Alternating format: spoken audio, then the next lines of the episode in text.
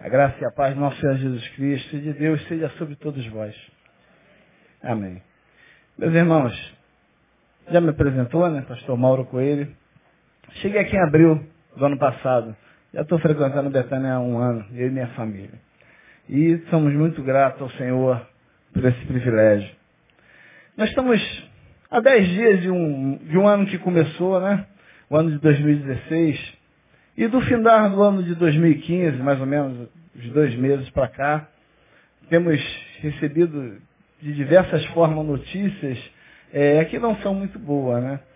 É, a crise no nosso país tem aumentado, isso é fato. Eu estava assistindo essa semana na televisão dizendo que a inflação foi a 10 pontos alguma coisa, né? Engraçado, eu chego no mercado, as coisas estão 50% mais caras. Consigo entender essa matemática. Mas, e as perspectivas não são muito boas, falando de economia. Não só o Brasil, a Venezuela, a Europa, tá todo mundo muito é, apertar, apertando o cinto em relação a isso.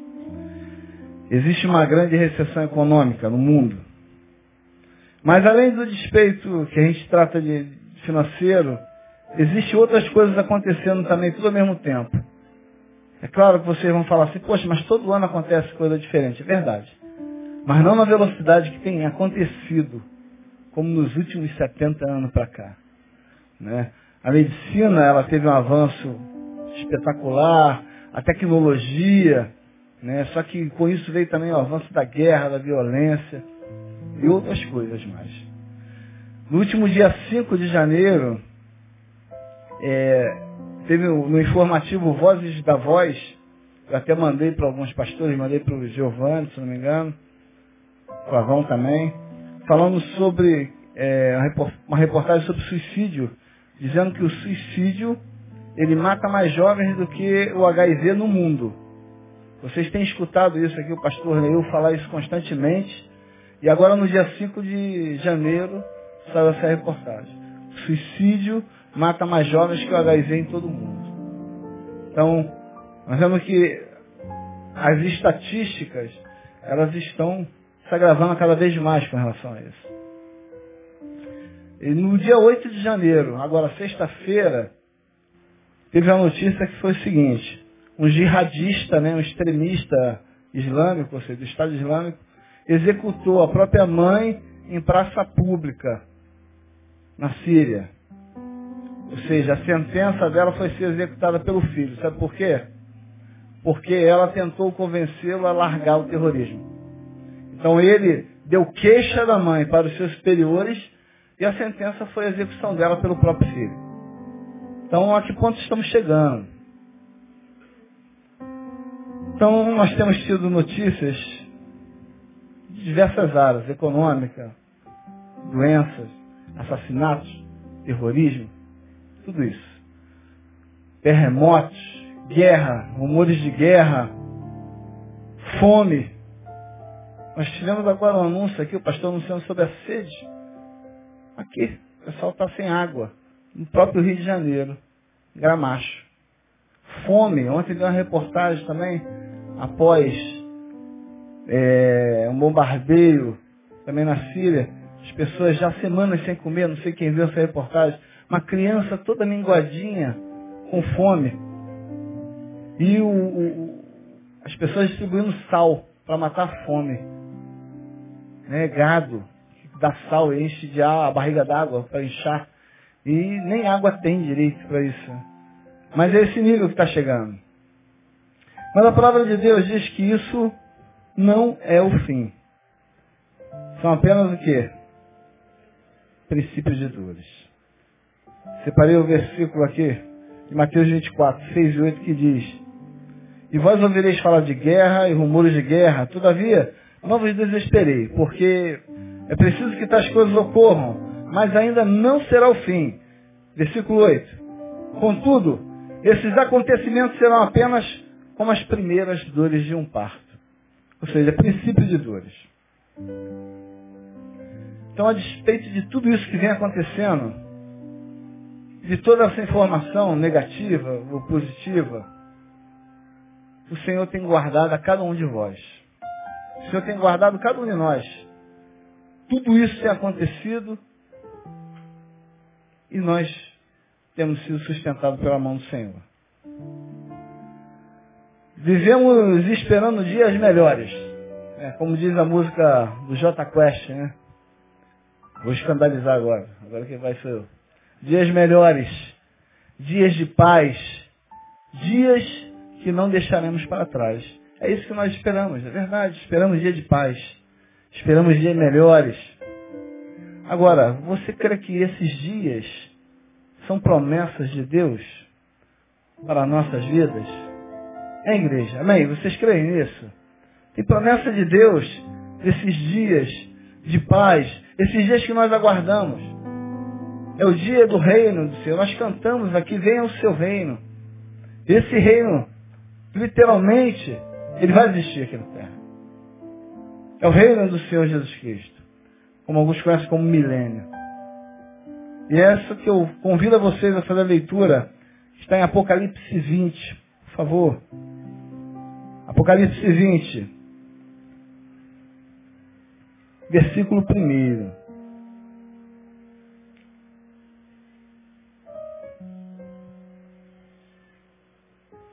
Diz assim a palavra do Senhor. E vi descer do céu um anjo que tinha a chave do abismo e uma grande cadeia na sua mão. Ele prendeu o dragão, a antiga serpente, que é o diabo e Satanás, e o amarrou por mil anos. Lançou-o no abismo, o qual fechou e selou sobre ele, para que não enganasse mais as nações, até que os mil anos se completassem. Depois disto, é necessário que ele seja solto por um pouco de tempo. Então viu os tronos, e aos que se assentaram sobre eles foi dado o poder de julgar. E vi as almas daqueles que foram degolados por causa do testemunho de Jesus e da palavra de Deus. E que não adoraram a besta e nem a sua imagem. E não receberam o sinal na fronte e nem nas mãos. E reviveram e reinaram como um Cristo durante mil anos. Mas os outros mortos não reviveram, até que os mil anos se completassem. Esta é a primeira ressurreição. Bem-aventurado e santo é aquele que tem parte na primeira ressurreição. Sobre estes não tem poder a segunda morte, mas serão sacerdotes de Deus e de Cristo, e reinarão com ele durante mil anos. Vamos parar por aqui. Depois eu continuo demais versículos. Esses são os dias do reino do Senhor Jesus. Que será estabelecido aqui na terra. Literalmente, o milênio. Quando se fala em milênio, existem muitas refutações com relação a isso. Tem teólogos e estudiosos que ficam discutindo né, a respeito do milênio. Uns dizem que esse assunto é um assunto dos idealistas, que é um assunto simbólico. Ó, tudo isso é uma simbologia, nada disso vai acontecer, é tudo figura de linguagem. Os idealistas pensam dessa forma. Aqueles que são literais, ou seja, futuristas, interpretam da forma literal, que acreditam que esse milênio vai acontecer. Acreditam também, existem aqueles historicistas que acreditam que o milênio já aconteceu. A cada fase da humanidade é, é, é uma besta que se levanta, Bem, é verdade, né? Sempre tem uma besta que se levanta. Mas, não necessariamente milênio. É muita besta, né? Mas não necessariamente é besta do Apocalipse. E existem aqueles que acreditam que o milênio está acontecendo. É escatologia realizada. Agora nós vivemos um milênio. Então, é o que eu falei, existem várias formas. Nós cremos no milênio literal. O milênio que será estabelecido como nós lemos aqui. Que o Senhor Jesus vai vir reinar. E vai vir durante esse período de mil anos. Cuidar dos seus. E quem serão sacerdotes dele nesse período? Nós, igreja. Estaremos com ele. Pô, pastor, isso é meio história. Vamos ver. A gente vai falar sobre isso aqui. O milênio é um conceito pelo qual esperamos. Nós esperamos que isso aconteça. Como diz ali o Valdo Ramos, né? é, o Apocalipse é a resposta às nossas orações. É a resposta das orações dos santos. Nós estamos orando para que o Senhor venha. Nós estamos orando para que o reino dele seja estabelecido. E nós não queremos que isso aconteça, não acreditamos que isso vai ser real, vai ser literal. O milênio é esse conceito. Foi a visão, foi a, revelação de Jesus Cristo ao apóstolo João, quando ele estava preso. E ele escreveu para chegar até nós. Então, o milênio é uma das dispensações de Deus. Está previsto no plano que Deus estabeleceu, na fundação do mundo. Ele já tinha previsto ali a dispensação do milênio para nós. Agora, antes que venha a ocorrer o milênio, vai ocorrer alguns fatos. E tem um deles que o crente morre de medo. Será antes do milênio. O que é isso aí? A grande tribulação. E antes da grande tribulação vai vir arrebatamento. Mas falou em tribulação, rapaz. O crente entra em pânico. É verdade. Um já fala assim, pô, tô atribulado, tô assim, tô assado. Não tem paz. Eu conheci uma senhora que quando falava em Apocalipse com ela, na igreja, falava assim, hoje vamos falar sobre Apocalipse. Ai, pastor, então eu vou embora. Eu falei, ah, por quê? Ah, porque o Apocalipse fala do diabo. Falei, mas, mas fala de Cristo também. Fala de Cristo como vencedor. Não, mas fala daquelas coisas, fogo caindo do céu. Não, isso não é para mim, não. Realmente, irmã, não é para a senhora. Isso não é para a igreja. Não é para quem tem Cristo no coração. É justamente para aqueles que não têm. Ah, e o que, que acontece? Realmente, Satanás ele articula dessa forma. Tem muita gente que tem medo de ler o Apocalipse. Mas ali está revelado o quê? A queda de Satanás. A destruição dele. Então ali, Cristo vence o mal. Então não tem por que ter medo. Nós temos que nos aprofundar e deleitar na palavra de Deus. Então, esse período de grande tribulação que está previsto aqui em Apocalipse, ele será antes do milênio. Será uma jornada, como você já sabe, de sete anos. Mas ele vai ser precedido também por um período, um, um momento que vai dar o estopim disso tudo, que é o arrebatamento da igreja. Feito a, após o arrebatamento da igreja, inicia-se o período de tribulação. Então, vou ver aqui um versículo que Paulo fala, 1 Coríntios capítulo 15 e 51, sobre o arrebatamento da igreja em 1 Tessalonicenses. Paulo diz assim,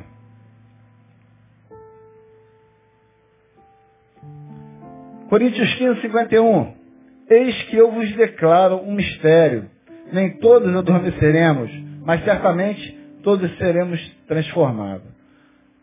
52. No momento e no abrir e fechar de olhos, ao som da última trombeta. Porquanto a trombeta soará os mortos ressuscitarão incorruptíveis e nós seremos transformados. 1 Tessalonicenses 4,15 Afirmamos a todos vós pela palavra do Senhor que nós, o que estivermos vivos, quando se der o retorno do Senhor, certamente não precederemos os que dormem. Pois, dada a ordem com voz de arcanjo e o ressoar da trombeta de Deus, o próprio Senhor descerá dos céus e os mortos em Cristo ressuscitarão primeiro. Logo em seguida, nós, os que estivermos vivos sobre a terra, seremos arrebatados com ele nas nuvens para o encontro no Senhor nos ares. E assim estaremos com Cristo para sempre. Aleluia. Então vocês veem que não é historinha, é escrito. Está na palavra. E a palavra é a revelação de Deus aos nossos corações. Então, para que tudo isso aconteça, vai ser dado o pontapé inicial. A igreja vai ser arrebatada. A igreja vai ser retirada à força. Igreja. A igreja. Não instituição. Não tabernáculo. Mas a igreja. O que em cada um de vocês. Aqueles que têm Cristo no coração, aqueles que são sal, aqueles que são luz, aqueles que amam o próximo. Isso é igreja. A igreja será retirada. Alguns dizem que vai ser, ah, vai ser um arrebatamento parcial. Não, não é parcial. Ah, porque alguns vão ficar. Quem ficar não é igreja. Não é. É bem claro isso. Arrebatamento será para a igreja do Senhor. Aqueles que ele enxerga e vê ali lavado no sangue. Quem não for retirado da terra é porque nunca foi. Mas, hoje, nós vivemos aqui na presença de Cristo, com a semente no coração, mas mesmo assim, por todos os lados, sofremos ataque, né? Porque o ministério do iníquo, o mistério do iníquo, do, do, do impiedoso, do anticristo, o mistério ele já está na atmosfera. Isso é fato. Mas ele ainda não se manifestou. Ele só vai se manifestar quando o quê? For retirado aquele que o detém. E quem é que detém? Espírito Santo. Então, Paulo diz isso em 2 Tessalonicenses 2, ele fala o seguinte,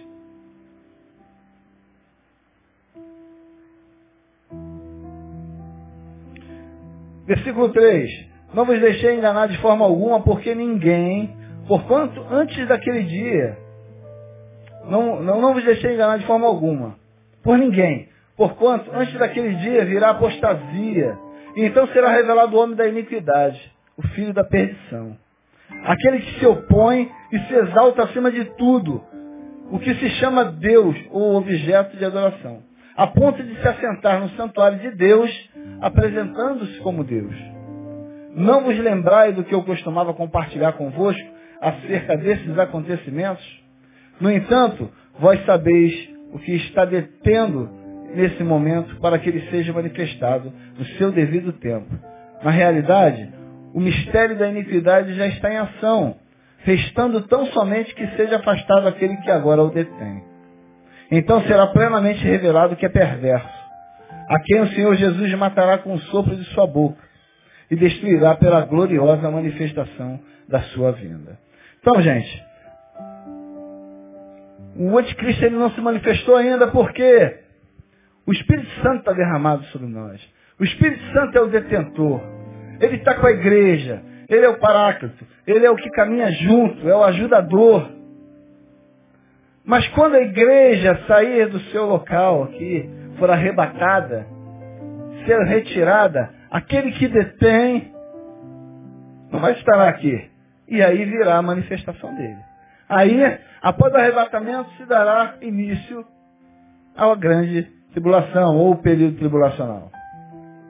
Então, com certeza, eu creio que todos nós estaremos já arrebatados, gozando do bem de Cristo, das bodas do Senhor. Mas se alguém estiver aqui para contar alguma coisa, é porque não é igreja. E eu não pretendo presenciar isso. Então, isso, antes do milênio, se dá um arrebatamento da igreja. Entra no período tribulacional. Estou fazendo essa introdução para que a gente possa falar um pouco de milênio. E esse período de tribulação vai encerrar com o quê? Ele encerra com uma guerra uma guerra de todas as nações contra Israel. Chamada Armagedon. Por que Israel? Porque nesse período de tribulação, esse período em que o povo vai estar sofrendo, será um período que um concerto de Deus com o povo dele. O povo eleito, o povo que Deus escolheu, o povo de Israel. Por quê? Cara. Deus escolheu aquele povo. É promessa naquele povo ser restaurado por Deus. Mas para aquele povo ser restaurado, eles vão ter que passar por um processo. Assim como Cristo teve na terra e o Espírito Santo não era derramado, e esse povo recusou a Cristo, ele vai, a igreja será retirada. E eles vão entender que Jesus Cristo é o Messias. E eles vão começar o quê? A pregar o Evangelho. Pregando o Evangelho a todas as nações, vão converter muitos todos vão se converter ao Senhor Jesus. E com isso vai acontecer o quê? O inimigo vai ficar enfurecido e vai aumentar cada vez mais a fornalha de perseguição. Então, no findar disso, Israel vai ser totalmente inimigo e vai causar uma guerra que será a Margedon e que nós lemos em 2 Tessalonicenses, o Senhor vai vir destruir. Vai pegar o falso profeta e a besta e vai arremessá-los para onde? Lago de fogo e enxofre, né? vai mandar para o piscinão. Vai. Falso profeta e a besta. E vai tirar todas as possibilidades de articulação de Satanás. Dá-se entrada ao milênio. O Senhor vem e se apresenta. O milênio do Senhor se inicia. É o Senhor, a segunda vinda, aquilo que nós buscamos na terra. O Senhor tocando em Israel, em Jerusalém. Aqueles que vieram da tribulação, que se levantaram contra a nação, serão dizimados, serão destruídos, mortos, e não ressuscitarão para ter parte no milênio com Cristo. Estarão mortos. Aguardando o quê? Segunda morte. Aqueles que lutaram em prol do Senhor, mas a igreja que já tinha sido arrebatada, nós lemos aqui que serão sacerdotes do Senhor. Julgará nesse período. Como diz Paulo lá em 1 Coríntios 6, 2, não sabeis vós que julgarão, julgará o mundo. Então nós como igreja tornaremos junto com o Senhor o local de julgamento. O local no reino, local de sacerdócio. Que temos que tomar esse local agora também. Não só no milênio, mas de agora em diante. O milênio marca o início do retorno ao homem a viver no sistema de Deus. Ou seja, teremos um reino teocrático, direto, lidar direto com o Senhor, como no início da criação. Jesus vai reinar. E aqueles que sobreviverem entrarão nesse reino. Entrarão nesse reino para desfrutar todas aquelas promessas que nós temos. O reino vai ser estabelecido. Aí fala, poxa, mas como é que será esse reino, pastor? Bem, eu posso lhe dizer que crianças não mais morrerão. Não haverá fome. Quem morrer com 100 anos vai estar jovem ainda. Aleluia, né? Mas não sou eu que estou falando, não. É a palavra de Deus. Olha, Isaías 65, a partir do verso 20. Olha o que ele fala. Nunca mais haverá nela uma criança que viva poucos dias. Nem um idoso que não complete todos os seus anos de idade. Quem morrer aos 100 anos ainda será jovem. E quem pecar, somente a partir dos 100 anos será excomungado, se não houver arrependimento. A comunidade construirá casas e nela habitarão, plantarão vinhas e comerão do seu fruto. Não precisarão construir casa para outros morarem, nem plantarão para outros se alimentarem. Pois o meu povo terá vida longa como as árvores. Os meus leitos desfrutarão alegremente o fruto do seu labor. Não mais trabalharão inutilmente, nem gerarão filho para serem felizes, porquanto serão um povo abençoado por Yahvé. Eles e todos os seus descendentes. Antes mesmo de rogarem, eu os atenderei. Ainda estarão falando, e eu já terei ouvido. Aleluia. O lobo e o cordeiro se alimentarão juntos, e o leão comerá feno, do mesmo modo que os bovinos se alimentarão. Mas pó será comida da serpente. Ninguém fará o mal, tampouco praticará, porque tipo de ação destrutiva em todo o meu santo monte, em todo o meu santo monte, palavra do Senhor. Ou seja, nós vimos aqui que a promessa desse milênio é a promessa de vida em plenitude, abundância na presença do Senhor. Então nós teremos paz, alegria, santidade, justiça. As doenças serão erradicadas, as curas acontecerão, os deficientes serão restaurados, será a plenitude do Espírito Santo no milênio. Morrer será uma exceção e não como é atualmente uma regra. Morrer vai ser exceção. Então, mas nós vimos aqui uma coisa. Naquele texto de Isaías fala assim, mas o que pecar, após 100 anos será retirado. E isso se não tiver arrependimento. Ora, Terá pecado no milênio? E aí? Terá pecado no milênio? O milênio ainda não será um estado perfeito. Que é isso, pastor? Você está louco. Ele é a prévia da eternidade do Senhor. Após o milênio, virá a eternidade. Entraremos na eternidade do eterno. Porém, ainda haverá pecado. Ainda haverá murmuração. Que é isso? É. Haverá. Pessoas que vão se, vão se sentir injustiçadas, cara. Um homem, ele é sinistro em seus pensamentos. Ele vai estar falando, já vai estar na presença do Senhor Jesus Cristo. Um reino de glória, um reino de alegria, de felicidade, de paz. E o cara vai estar pensando lá, ó, poxa, não tem nem direito de sofrer em paz. Né? Loucura, né? Vai estar falando, poxa, como eu queria escolher sofrer. Não vai poder, porque não vai ter chance. Mas vai estar gente querendo isso. Ah, o senhor está sendo exagerado. Então vamos lá. Você lembra do Êxodo? Lembra, né?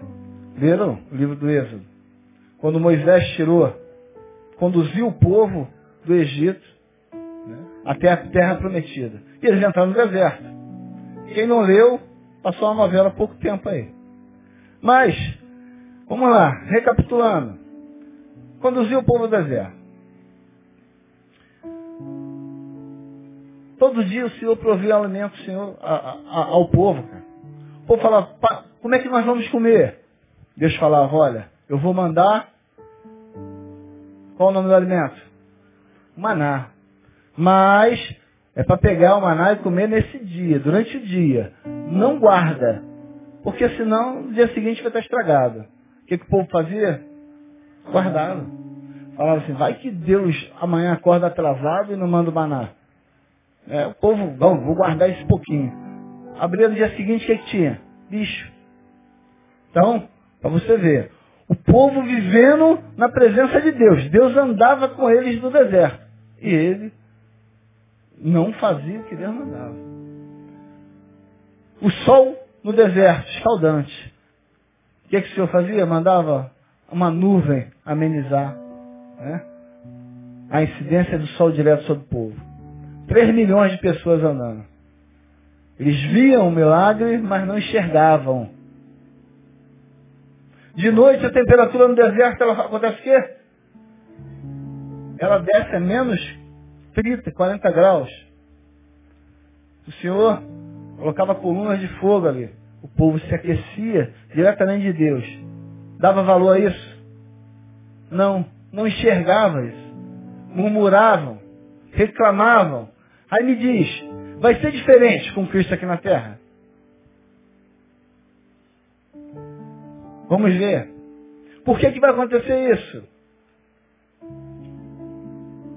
Porque pessoas vão nascer. Pessoas irão nascer. Pessoas que sobreviveram vão adentrar no milênio. Vão ser recebidas. E vai ter nascimento. Palavra vai ter que ser pregada. Ou vocês acham que vão nascer convertidos? Né, irmão? Quantos filhos de pastores que não receberam a palavra no, coração? Quantos filhos de evangélico que não são convertidos hoje? E no milênio, a maioria que está ali, o povo que adentrou na presença do Senhor, vibrando com aquilo tudo. Mas os que estão nascendo? Gente, milênio são mil anos. Vai nascer muita gente. Muita gente que não vai se converter, muita gente que vai ficar insatisfeito de estar nascendo na condição de amigo, né? porque o Senhor fala assim, eu não, não vos chamo mais de servos, chamo dos amigos, não quer ser amigo. Então você vê que, olha só, eu peguei um cálculo na revista super interessante, está meio desatualizado, porque o que eu vi foi de 2010, já se passaram seis anos, mas a cada segundo no mundo nascem três pessoas por segundo. Um minuto, 180 pessoas. Uma hora, 10.800 pessoas. 24 horas, 259.200 pessoas. Um mês, 7 milhões 776 mil pessoas. Eu não vou nem continuar. Então, vamos botar aí, 8 milhões de pessoas por mês nascendo. Vai ter morte de criança? Não. Quem morrer com 100 anos ainda será jovem. Então, durante mil anos, vai ter muita gente sendo. O milênio vai ser povoado. Mas nem todos vão aceitar a palavra de Cristo. Por isso, por isso que vai haver pecado. Então, gente, o pessoal não adianta, vai estar na presença do Senhor, vai estar ali. E Jesus vai dizer o que falou lá em Mateus 7, 22, apartados de mim, que eu não vos conheço. E é isso que vai acontecer. Não é por estar no meio que você faz parte do meio. Você tem que estar com ele dentro do coração. Nós ouvimos falar isso aqui. Temos que saber quem somos nós no coração de Cristo. Eu creio no, no reino literal, milênio do Senhor aqui na terra. O governo de Jesus Cristo aqui na terra. Mas hoje também, governo dele é estabelecido nos nossos corações. Eu creio nesse reino literal, que vai acontecer. Mas eu também creio que o governo dele está estabelecido nos nossos corações. Não é verdade? Quando você entrega sua vida a Jesus, você está declarando, Senhor, governa a minha vida. E é assim mesmo. Quem não reclama aqui? Quem não murmura? Quem não faz as coisas que contrariam a Deus? Nós entregamos a vida ao Senhor, mas queremos direcionar. Nós continuando dar direção à nossa vida, fazemos o que entendermos, que achamos melhor para nós mesmos. E Deus sempre está nos direcionando, olha, escolhe o caminho que me agrada, eu vou estar contigo. Salmo 37. Se você vier vacilar, eu te sustento. Mas nós não. Dizemos, ó Senhor, aceitamos a Ti como Salvador. Melhor seria, nós reconhecemos que o Senhor é Salvador. Porque aceitar é bem diferente. Quando o Tiago pergunta, ó, vocês creem em Deus? Fazem bem. Porque os demônios também creem. E tremem. Então, quando nós entregamos a vida ao Senhor, a vida é Ele que governa. É Ele que passa a governar a nossa vida. Então, nós reclamamos, ficamos insatisfeitos, falamos mal. Então nós chegamos a uma conclusão. Que nós vamos entrar no milênio, na presença de Cristo, e o problema está na essência do homem, cara. O problema está na essência. Deus quer ser teu Deus, mas para isso, Ele não tem que tirar a sua humanidade. Ele quer que você tenha suas ações. Ele não quer um robô. Ele não quer que você o adore por fingimento. Ele não quer que você o adore porque todos estão adorando. Ele quer relacionamento. Nós escutamos falar isso todo domingo aqui. Relacionamento de Deus com cada um de nós. Então, o milênio vai ser um relacionamento direto. Mas o homem, na sua essência, ele acaba quebrando esse relacionamento. Ou seja, o problema do homem é o homem. Que é isso? É. Nós somos problemas de nós mesmos. Somos egoístas, somos destrutivos, somos compulsivos arrumadores de desculpas. Colocamos sempre a culpa no outro. Isso é fato. Somos carente cósmico. Carência cósmica. O homem sofre de carência cósmica. Tem o Senhor Jesus Cristo como um governador. Deus Todo-Poderoso como Pai. E ele fica ali.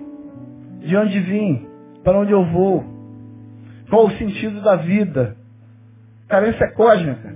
O homem vive perguntando, por que estou aqui? Ele não se satisfaz com a fonte de alimento que Deus deu para ele. Costuma dizer que isso aqui é o nosso manual de sobrevivência. Até para a morte tem resposta. Não é verdade? E o homem não se satisfaz.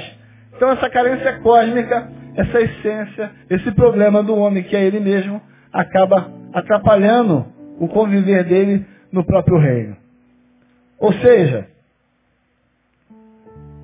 tem um reino no coração hoje, trazendo para os dias de hoje. Muitos têm um reino, a semente do reino no coração, mas vivem no verdadeiro inferno. Pô, é forte, forte. Porque não sabe tirar do reino qualidade de vida. Não sabe tirar dessa semente que foi plantada qualidade de vida, que é vida em plenitude, vida em abundância. Tem um reino, tem a semente, mas não tem o semeador, que é Jesus Cristo. Porque a semente não gemina, não floresce. E se isso não acontece, não adianta. Que testemunho que tu vai dar? Como é que alguém vai olhar para você e vai ver que o reino do Senhor é sobre sua vida? Como é que alguém te reconhece? A partir do momento que você vive aquilo que recebe. Então, é o que eu falei, o reino literal ele vai acontecer. Mas a semente do reino já está aqui. Já está em cada um de nós. Se nós não exercitarmos, não regarmos ela, para que ela venha brotar, para que ela venha florescer, ninguém vai nos enxergar como reino. Muitos têm a semente, não tem o semeador. Ou seja, não tem paz. Não tem paz. E vive no seu inferno astral. Vive na sua tribulação, que não consegue entender quando nós nos entregamos na vida de Deus, só Ele tem a paz que excede todo entendimento e nos conforta, e nos direciona, e nos agrega. E as nossas orações são ouvidas, como nós lemos. Antes mesmo de nós falarmos, Ele já escutou. São promessas para todos nós.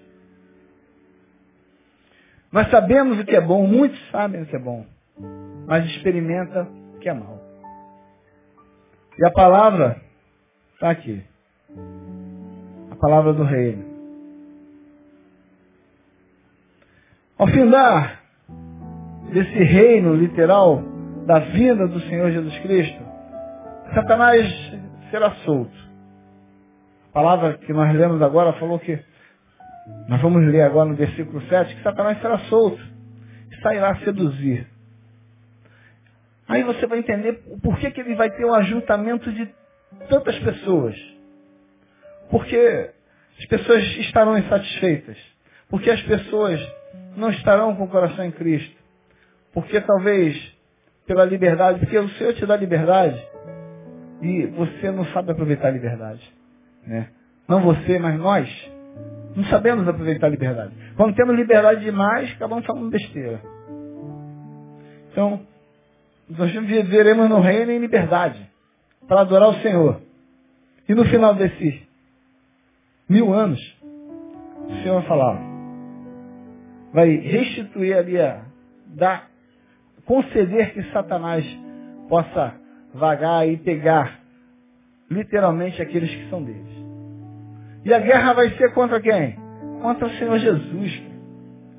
Tem noção que Satanás vai levantar um exército, como a palavra diz, da largura da terra, de insatisfeitos por, por estarem na presença do Senhor, de pessoas que queriam estar sofrendo em vez de abundância de alegria, chorando em vez de riso. Vai levantar um exército para poder destruir o Senhor Jesus. E é isso que nós vamos ler agora no versículo 7 do capítulo 20 do Apocalipse.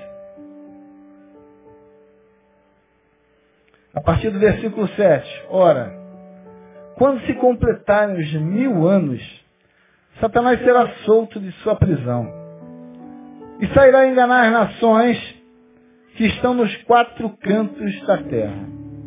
Gog e Magog, cujo número é como a areia do mar, a fim de ajuntá-las para a batalha.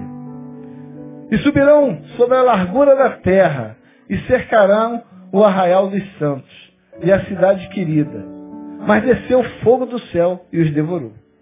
O diabo, que os enganava, foi lançado no lago de fogo e enxofre, onde estão a besta e o falso profeta. E de dia e de noite serão atormentados pelos séculos dos séculos. Amém. Então, meus irmãos, você viu que Satanás vai sair para seduzir aquelas pessoas que estavam vivendo sobre o benefício do Cordeiro, se alimentando e se fartando na presença do Cordeiro, mas não tinham o Cordeiro no coração, vão se levantar contra o Cordeiro. Satanás vem e arrebata aquela galera todinha. O que, que vai acontecer com eles? Serão destruídos. Destruídos. E Satanás vai ver os amiguinhos no lago de fogo e enxofre. Vai para piscinão. Vai encontrar com a besta e o falso profeta. Então, feito isso, o reino do Senhor Jesus será entregue ao reino do Pai. Será um só. Teremos um reino de eterno, para sempre e sempre. Aleluia. Amém. Então, nós vemos que isso não é uma historinha, mas sim o fato que vai acontecer. O reino do Senhor está prestes. Ora vem, Senhor Jesus, nós oramos por isso, buscamos isso, meditamos nisso. O Apocalipse é a, resposta às nossas orações. E os acontecimentos, eles vêm acelerando a cada dia. Creio eu que estamos já nesses princípios de dores. E que logo será marcado, quando menos esperarmos, entraremos no período do arrebatamento da igreja, que será um piscar de olhos. Eu creio nisso, que crê nisso? Amém. Feito isso, Jesus irá reinar. Mas, é claro, é claro que durante o milênio, o Senhor sabe dos corações impuros que ali estará habitando. O Senhor sabe todas as coisas, sabe todos os corações. Mas o que ele fala com relação a esses que habitam no meio do seu arraial de coração impuro? O que, que ele diz para aqueles que adentram na sua presença, mas com o coração ainda impuro? O Senhor diz o seguinte, quando interpelado, né? Lá em Mateus 13, 29 e 30. Não vamos arrancar o joio? Ele fala, não. Espera aí. Não arranque o joio agora para que não saia trigo junto. Esperemos o momento da ceifa. E aí sim, arrancaremos o joio e queimaremos. Mateus 13, 29 e 30. Será lançado ao fogo eterno. Então, no nosso meio cresce joio. Não preciso nem eu estar dizendo isso para vocês. No reino do Senhor, no milênio vai crescer o joio. Às vezes eu ou você não vamos identificar de maneira alguma. Mas o Senhor sabe que são os quem são deles. E aqueles que não são. No momento certo, esses serão retirados do meio. Então, nós esperamos um novo céu, uma nova terra, uma nova terra. Mas ele já vem dando esses sinais sobre nossas vidas. Desde o dia em que você reconheceu a Cristo como seu Salvador. O suficiente Salvador. Eu já estou terminando. E gostaria de falar o seguinte. O milênio, gente, é um estágio para a eternidade. O milênio é um estágio para a eternidade. Mas o seu coração já é um estágio para o milênio. O milênio é o que vai preceder o estado de eternidade do Senhor. Mas o nosso coração é um estágio para o milênio de Cristo. Nós temos a semente do Senhor aqui. Ela já está plantada. Todo dia você tem um privilégio de estar na presença do carpinteiro de Nazaré, nosso Senhor Jesus Cristo. Todo dia, como o nosso coração, a semente do reino, nós temos o privilégio de estar na presença de Cristo. e abrir nosso coração e pedir para que Ele nos capacite, nos fortaleça, que nós possamos vender, vencer a cada dia, mas que não seja por nós mesmos, e sim porque Ele vem nos sustentando. O reino está em cada um de nós. Nós somos reino na vida do próximo. Quando você convida alguém para ir na sua casa, você consegue falar, ó, adentre aqui, que é o reino do Senhor Jesus Cristo. Aqui a paz. Aqui a sabedoria do Senhor. Se nós não conseguimos externar o reino que está em nosso coração, tem alguma coisa errada. Então, pega essa semente do reino que está plantado, faça com que ela venha germinar, venha florescer. Não só por estar louvando com a boca, mas temos que ser com o coração. Vamos viver o reino que está aqui, que nós temos a presença do Senhor todos os dias. Porque quando nós entramos na presença do Senhor, estamos no Santo dos Santos. Ali não há impedimento de ninguém. Não há ninguém que venha interferir nas nossas orações. É um relacionamento direto, íntimo e pessoal com Cristo. Cabe a nós pararmos de reclamar, de murmurar, de cirar e vermos as promessas e os milagres que acontecem em nossas vidas todos os dias. Todos os dias. Nós precisamos esperar o milênio acontecer. Mas todos os dias o Senhor te livra, todos os dias o Senhor te alimenta, todos os dias o Senhor te veste, todos os dias o Senhor te dá água. Todos os dias o Senhor guarda os nossos filhos indo para a escola e retornando, nos guarda no trabalho, no trabalho, no trânsito, de bala perdida. Todos os dias nós temos o milagre do Senhor em nossas vidas.